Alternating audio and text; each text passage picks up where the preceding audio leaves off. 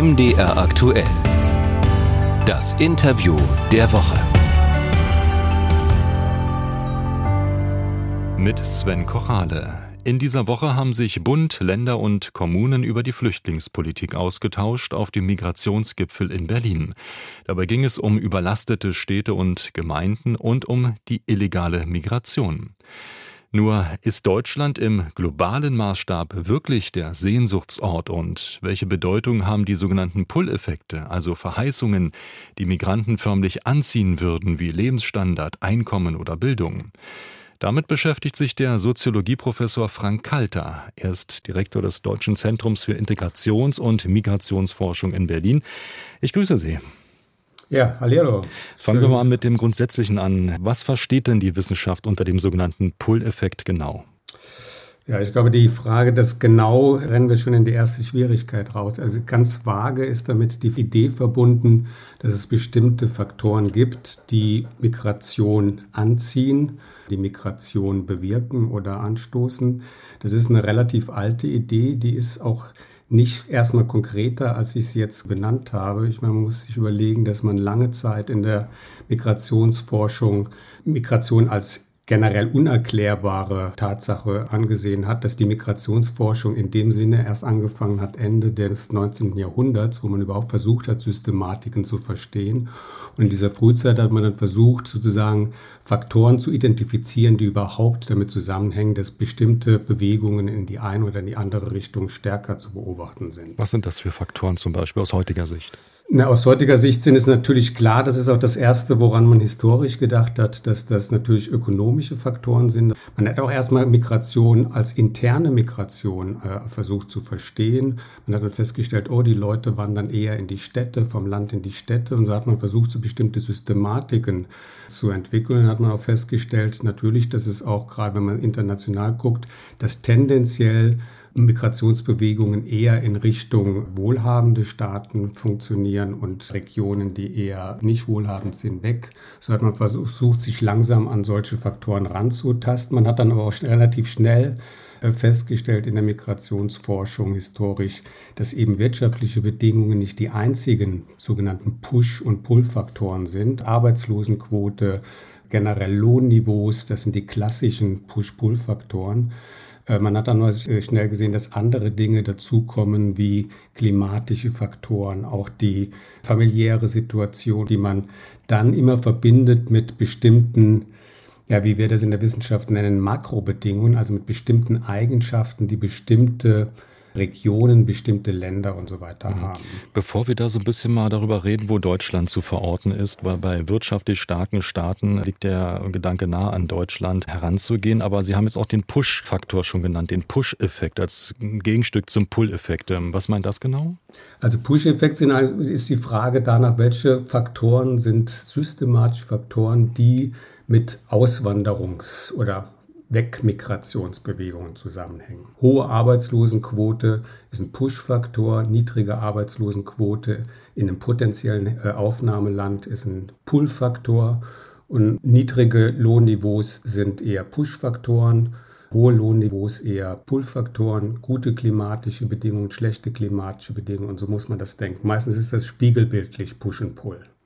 Was heißt das ähm, genau? Also wenn wir mal ja. an solche Gedanken denken wie höherer Lebensstandard oder Einkommen oder ähm, höhere Bildung, ja. schlicht eine bessere Lebensperspektive, ist dann der Automatismus dahinter gelegt, dass man wirklich in wirtschaftlich starke Länder wie ähm, Deutschland geht? Naja, jetzt kommen wir in das nächste Problem rein, nämlich die Frage, auf der einen Seite gibt es diese Makrobedingungen, wie wir sie nennen, auf der anderen Seite gibt es das Entscheidungsverhalten von Individuen.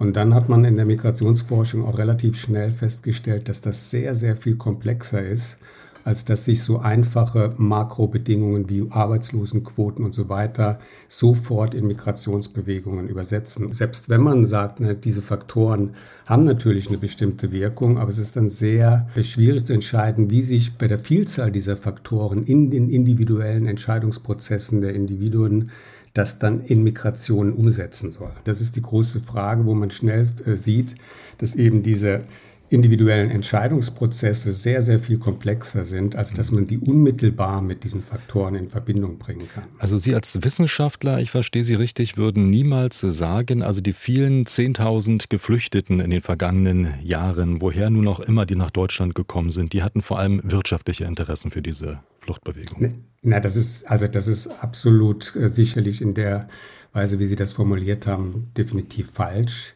Die treibenden Faktoren sind tendenziell eher nicht die wirtschaftlichen Bedingungen, sondern sie hängen gerade bei Flucht, glaube ich, mit anderen Faktoren zusammen. Da können wir gleich vielleicht nochmal näher drauf eingehen. Und sie spielen sich dann ab in einem extrem komplexen Entscheidungsprozess. Wie, wie sieht es aus mit sozialen Netzwerken vor allen Dingen? Welche Verbindungen habe ich wo? Also man kann im Prinzip mal sagen, naja, diese ökonomischen Faktoren spielen natürlich eine, eine gewisse Rolle, aber nicht diese dominante Rolle.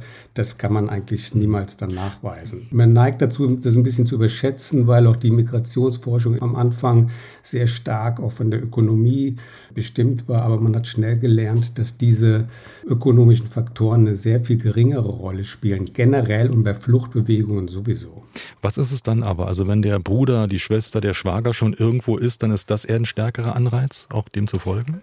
Naja, man muss zuerst mal sehen, dass dieser Entscheidungsprozess hier auch sehr komplex ist. Also wenn wir über Migration sprechen, ist ja verwunderlich, wie wenig Migration wir beobachten, wenn wir jetzt sagen würden, dass Lohngefälle oder unterschiedliche wirtschaftliche Faktoren Migration bedingen, dann müssten wir auf der Welt sehr viel mehr Migration generell beobachten.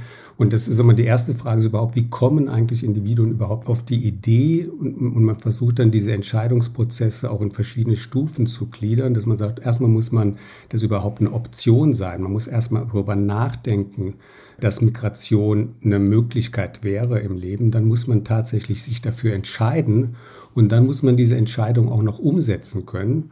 Und das Ganze ist dann oft noch ja keine Individualentscheidung, sondern eingebettet in, in ganze Familien und Netzwerke. Und dann merkt man halt, dass beispielsweise die Netzwerke, die Sie angesprochen haben, auf verschiedenen Stufen in diesen Entscheidungsprozessen sehr viel entscheidender sind. Und manchmal ähm, wird die Entscheidung ja auch herbeigeführt, ohne dass man bewusst darüber nachdenken wollte oder konnte. Also was wir jetzt erleben, zum Beispiel mit dem Ukraine-Krieg. Ähm, viele haben das Land daraufhin verlassen, sind im Nachbarland Polen zum Beispiel geblieben. Spielen denn hier diese sozialen Kontakte eine Hauptrolle? Die sozialen Kontakte spielen sicherlich auch eine Rolle. Man muss generell, glaube ich, nochmal unterscheiden zwischen sogenannter freiwilliger Migration und unfreiwilliger Migration, also äh, Forced Migration, sagen wir ja im angelsächsischen Sprachraum. Gewalt und, und Krieg auf der einen Seite, Flucht vor dem Hintergrund von klimatischen Faktoren Hunger und so weiter, Menschenrechtsverletzungen. Das sind Forced Migration und das heißt, die Migration ist sozusagen in gewisser Weise Gesetz und da muss man gucken, wohin. Und die meisten Fluchtbewegungen finden ja noch innerhalb der Länder statt. Also in, in Syrien, in der Ukraine, der überwiegende Teil, äh, ich glaube weltweit sind es von 103 Millionen, 53 Millionen sogenannte Displaced Persons, also Vertriebene, die innerhalb der Landesgrenzen erstmal nur displaced äh, sind und ihre unmittelbare Heimatregion verlassen müssen. Und dann ist natürlich die unmittelbaren Nachbarn, ich glaube, das macht von den Fluchtbewegungen über die Landesgrenzen dann auch weltweit so ungefähr 70 Prozent. Die genauen Zahlen kann man äh, auf der UNHCR äh, sehr gut nochmal nachfinden. Aber ich glaube, das, das hilft also ein bisschen Verständnis äh, für die generellen Größenordnungen erstmal zu entwickeln, über mhm. die wir hier sprechen.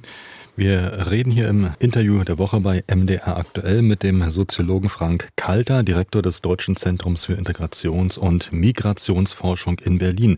Wo steht denn Deutschland da im globalen Maßstab bei der Aufnahme von Flüchtlingen zum Beispiel? Naja, wenn man jetzt mal erstmal so darauf guckt, steht Deutschland in der Aufnahme auf Platz drei hinter der Türkei und Kolumbien. Es folgen dann Länder wie Pakistan oder Uganda. Also Deutschland hat schon jetzt auch mit der Ukraine und der Tatsache, dass halt eben äh, die syrischen Flüchtlinge auch schon zum großen Teil nach Deutschland gekommen sind, momentan relativ hohen Anteil natürlich. Aber generell muss man auch da wieder sehen, äh, auch weltweit sind es eher nicht die wohlhabenden Industriestaaten, die den Großteil der internationalen Flüchtlinge aufnehmen, sondern auch da so ungefähr, ich glaube, es sind sogar über 70 Prozent, sind es eher niedrig- oder mittelentwickelte Länder, die weltweit Flüchtlinge mhm. aufnehmen. Im Augenblick aber würden Sie sagen, ähm, dass Deutschland schon eine Hauptlast trägt bei der Aufnahme von Geflüchteten? Im Moment trägt Deutschland einen Hauptteil, würde ich das lieber nennen, äh, von Flüchtlingen weltweit. Das ist klar, das ist natürlich unbestritten auf Platz drei. Wie erleben Sie dann die auch politischen Debatten darum, die ja auch zum Teil thematisieren, dass Deutschland sich damit übernehmen könnte? Naja, die, die Frage kann man sicherlich stellen. Und wir müssen da natürlich auf der einen Seite immer trennen. Und das ist ja auch eine Grenze, die manchmal so ein bisschen gerade in den Diskussionen verwischt zwischen den rein humanitären Aspekten. Und das ist ja auch keine Frage des Wollens, sondern es ist erstmal eine Frage des Umgangs mit Realitäten. Ich meine, wir kennen diese ganzen Probleme, die dann im Hintergrund, wie man das EU-weit und so weiter auch gerecht verteilt und welche Mechanismen da manchmal wirken und nicht wirken. Und dann muss man gucken, wie man mit den Schwierigkeiten, die eventuell daraus äh, resultieren, dann umgehen kann.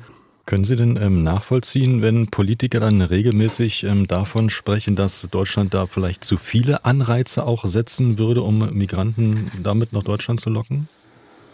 Also ich kann Sorgen natürlich verstehen und, und einen seriösen Umgang damit, aber ich meine, wenn man mit diesem Anreiz suggeriert, dass im weitesten Sinne Hilfsmaßnahmen automatisch Migration wieder weiter triggern würden, äh, ist das einfach falsch, unabhängig von der Beurteilung.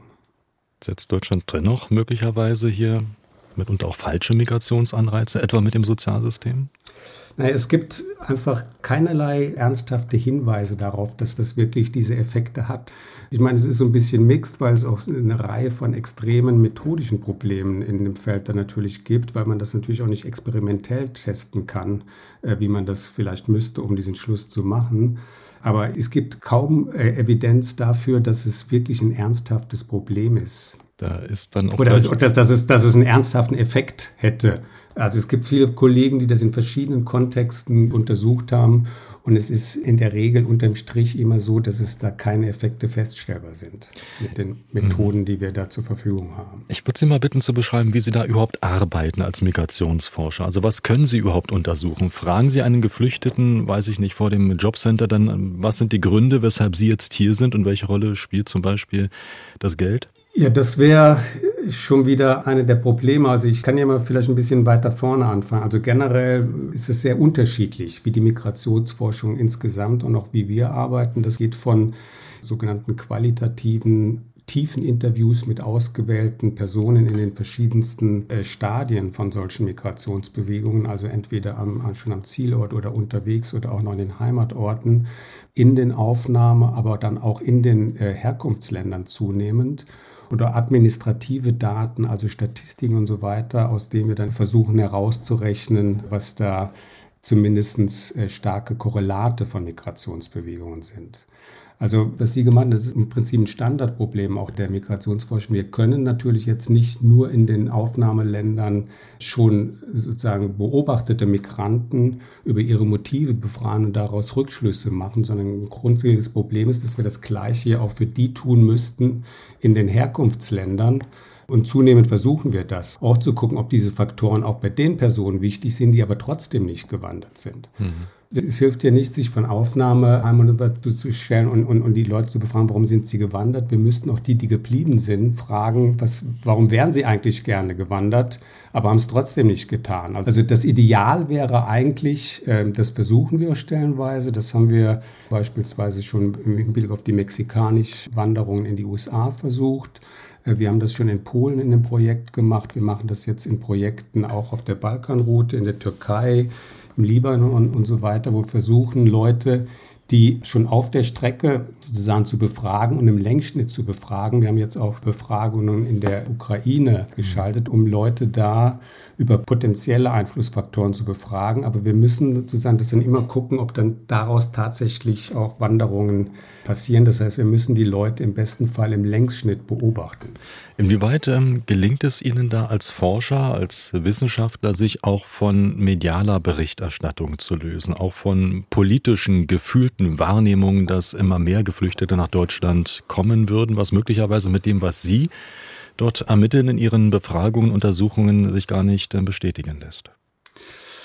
Natürlich sollten wir uns erstmal davon überhaupt nicht leiten lassen, sondern wir haben wissenschaftliches Erkenntnisinteresse und versuchen einfach zu verstehen, was da passiert und was da Faktoren sind und wie die Mechanismen ablaufen, über die Migration überhaupt erfolgt.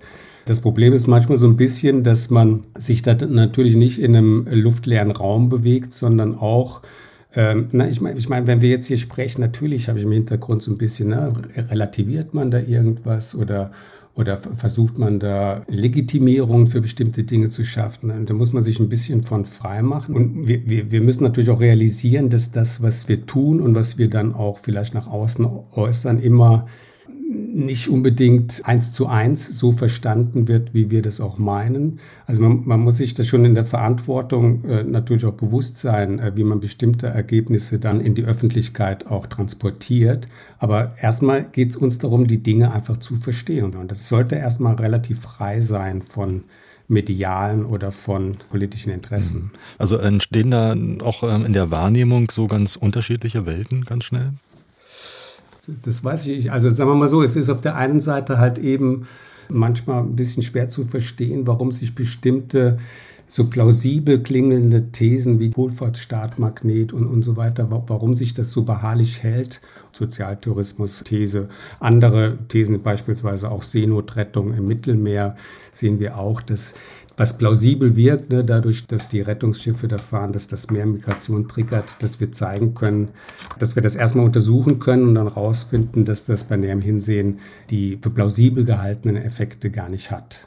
Also insofern ist es, glaube ich, eine Korrektur auch so für unser Arbeiten an verschiedenen Stellen, dass wir sagen, okay, wenn wir die Frage immer noch nicht richtig beantworten können, was können wir noch mehr tun, sowohl in der Kommunikation als auch in unseren Forschungsdesigns, um da noch ein bisschen überzeugender mhm. ranzukommen. Ist das dann auch ähm, praktisch der Kampf gegen die Vorurteile, die möglicherweise mehr oder weniger stimmen? Also wenn es zum Beispiel um Sozialleistungen geht, der Eindruck, man kommt hier nach Deutschland und äh, wird vom Staat dann schon sehr gut äh, betreut, ähm, dass das möglicherweise so gar nicht stimmt, weil natürlich ähm, Bedingungen dran geknüpft sind. Muss man das mehr erklären? Ja, ich glaube, das muss man mehr erklären. Ich meine, was mich manchmal, ich weiß gar nicht, ob es mich tröstet oder ob es mich noch mehr besorgt. Ich meine, wir sehen ja auch an anderen Debatten, wie schwer das ist. Ich meine, äh, wir haben es gerade an der Corona-Debatte gesehen, wie schwer es manchmal ist, sozusagen diese Relativität gegenüber dem manchmal sehr äh, alltagsüberzeugenden sogenannten gesunden Menschenverstand zu positionieren. Ja, das ist, glaube ich, eine Herausforderung, die wir mit anderen wissenschaftlichen Feldern auch teilen. Wie gut fühlen Sie sich denn verstanden von der Politik, ob nun auf Bundes-, Landes- oder Kommunalebene, die ja auch die Rahmenbedingungen für Aufnahme von Geflüchteten setzen müssen, Unterkünfte, Wohnung, Integration. Inwieweit ähm, spielen Ihre Erkenntnisse da eine Rolle und wie werden Sie da wahrgenommen? Also ich nehme das sehr, sehr fruchtbar wahr. Also ich sehe auf der einen Seite, dass wirklich auch ein ernsthaftes Interesse und auch ein sehr gutes Verständnis über das, was wir leisten können, besteht und auch die, die Grenzen davon. Und umgekehrt bewundere ich immer wieder dann auch, welches Detailwissen, welches praktische Wissen lokal existiert. Und ich glaube, auf der Ebene äh, würde ich die letzten Jahre als extrem fruchtbar ansehen. Hängt das möglicherweise auch mit dieser Willkommenskultur zusammen? Noch unter der Kanzlerin Angela Merkel war das so ein springender Punkt auch in der, in der wissenschaftlichen Arbeit äh, für Sie, dass das Thema plötzlich eine solche Bedeutung bekommen hat? Ja, ja, also ich meine, also es war für uns ein springender Punkt, auch weil wir gesagt haben, ja, die ähm, nicht die Herausforderung im Sinne von Migration irgendwie zu beherrschen, sondern auch die Herausforderung, adäquate Antworten an politische und gesellschaftliche Akteure zu geben, war nicht zuletzt auch ein Beweggrund, beispielsweise eben das Institut, was ich jetzt leite, zu gründen, das Deutsche Zentrum für Integrations- und Migrationsforschung, wo wir gesagt haben, ja, wir müssen uns in der Wissenschaft auch so ein bisschen aus unserer Komfortzone raus äh, und uns so ein bisschen an der Realität wieder zu eichen, statt uns in dieser Journal-Kultur in der Wissenschaft immer weiter in Detailfragen zu verlieren, die keinen mehr interessiert. Insofern würde ich sagen, es war eine wichtige Weichenstellung, glaube ich, sich stärker diesem Dialog zu stellen und, und stärker auf diesen Dialog einzugehen. Ähm, inwieweit würden Sie denn sagen, kann man denn auch als ähm, Politiker in Deutschland die Flüchtlingsbewegungen, die Migration wirklich steuern? Wir können sicherlich auf diese Ursachen, die immer wieder auftreten können, wie, wie man das in der Ukraine gesagt hat, relativ wenig Einfluss nehmen. Also ich meine, wenn man jetzt anfängt zu überlegen, was hätte man tun können, das zu verhindern, dann sind wir in sehr komplexen weltpolitischen Fragen. Also ich meine, und Klimamigration, und wir sehen, dass, dass es relativ äh, schnell gehen kann und darauf muss man einfach in gewisser Weise eingestellt sein, aber ich glaube, an der Stelle lässt sich schwer drehen. Aber worauf man sich einstellen kann, ist natürlich, das zu handeln. Und ich glaube, da sieht, sieht man jetzt auch, äh, dass zwischen also der damaligen 2015er Fluchtmigration und der, der jetzigen sehr viel passiert ist, auch gerade im praktischen Bereich, wo man gesehen hat, man kann doch relativ viel, auch relativ produktiv dann auch tatsächlich handeln.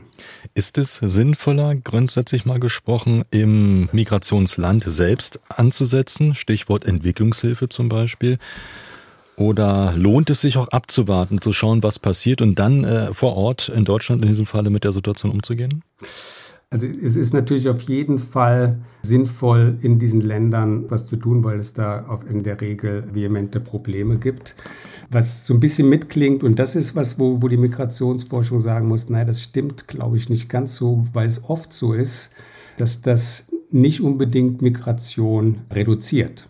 Ganz im Gegenteil, man muss sehen, für viele Menschen in diesen Ländern ist das dramatischerweise überhaupt keine Option zu migrieren, weil es einfach nicht realisierbar ist aufgrund der Armut oder aufgrund der wirtschaftlichen Verhältnisse.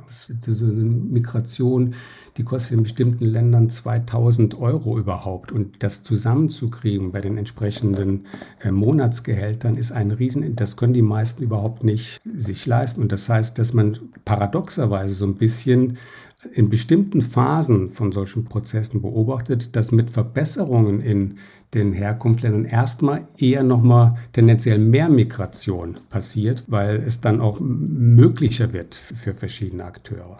Ist das eine also, Rede dafür, die Entwicklungshilfe sein zu lassen? Absolut nicht. Ne? Deshalb habe ich so versucht, das so vorsichtig einzuleiten.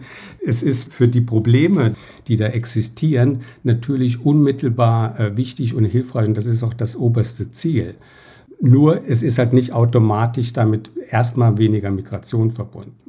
Sagt Frank Kalter, Direktor des Deutschen Zentrums für Integrations- und Migrationsforschung in Berlin. Herzlichen Dank für das Gespräch. Ja, ich bedanke mich auch für das Interesse.